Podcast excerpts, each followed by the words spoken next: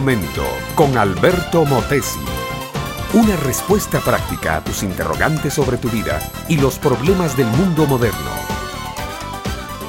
El primero de los vicios, decía Benjamin Franklin, es contraer deudas sin necesidad. El segundo es la mentira, porque la mentira cabalga siempre sobre la deuda. Como Franklin fue comerciante casi toda su vida y habrá sufrido las mentiras de clientes morosos, fue que acuñó esa frase mordaz. La verdad, mi amiga, mi amigo, es que la mentira es más popular que la verdad. Una mentira puede dar la vuelta al mundo, decía Corden Hall, antes que la verdad haya acabado siquiera de vestirse. Los dictadores y los totalitarios conocen el valor de la mentira y han hecho de ella una eficaz arma política. Pero quien más, quien menos, todos hacen alguna vez uso de la mentira para salir del paso hasta con el silencio se miente, porque muchas veces al callar una verdad dejamos que una mentira ocupe su lugar.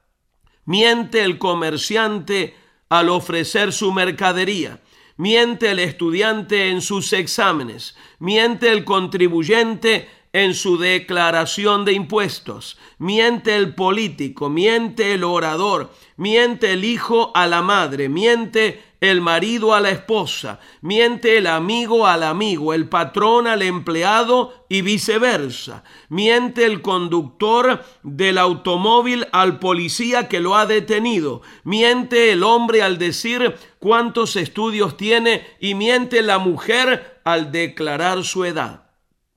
Entre Dios, que jamás miente, y el diablo, que es padre de toda mentira, y el engañador por antonomasia, hay toda una larguísima gama de mentiras, de todo color, forma, peso, categoría, intención y resultados. Y somos nosotros, los seres humanos, los que nos corremos de un extremo a otro, o somos mentirosos como Satanás, o ultra verídicos como Dios. El noveno mandamiento dice, no hablarás contra tu prójimo falso testimonio. Y Jesús agrega el énfasis, sea vuestro hablar sí, sí, no, no, porque lo que es más de esto, de mal procede. En tanto que el apóstol Pablo cierra la enseñanza completa diciendo, no mintáis los unos a los otros, habiendo despojado ya del hombre viejo con sus hechos. La mentira es lo más opuesto a Dios que se puede pedir. No tiene justificativo ninguno. Si bien no hay que decir por caridad toda la verdad que se sabe, pues podría herir siempre que se abre la boca que sea para decir verdad. Así y sólo así edificamos un carácter íntegro y una personalidad sana. Y Cristo, mi amable oyente, nos ayuda a ser hombres de verdad. Es realmente asombroso el cambio que produce Cristo en nuestra vida. Cuando su luz penetra a nuestra vida, la tiniebla no puede permanecer allí, no soporta el efecto de la luz. Y uno de los resultados es que empezamos a aborrecer la mentira y amar la verdad. Si eres de Cristo, la veracidad dominará tu vida y será un escudo a tu alrededor. Conocerás la verdad y la verdad te hará libre.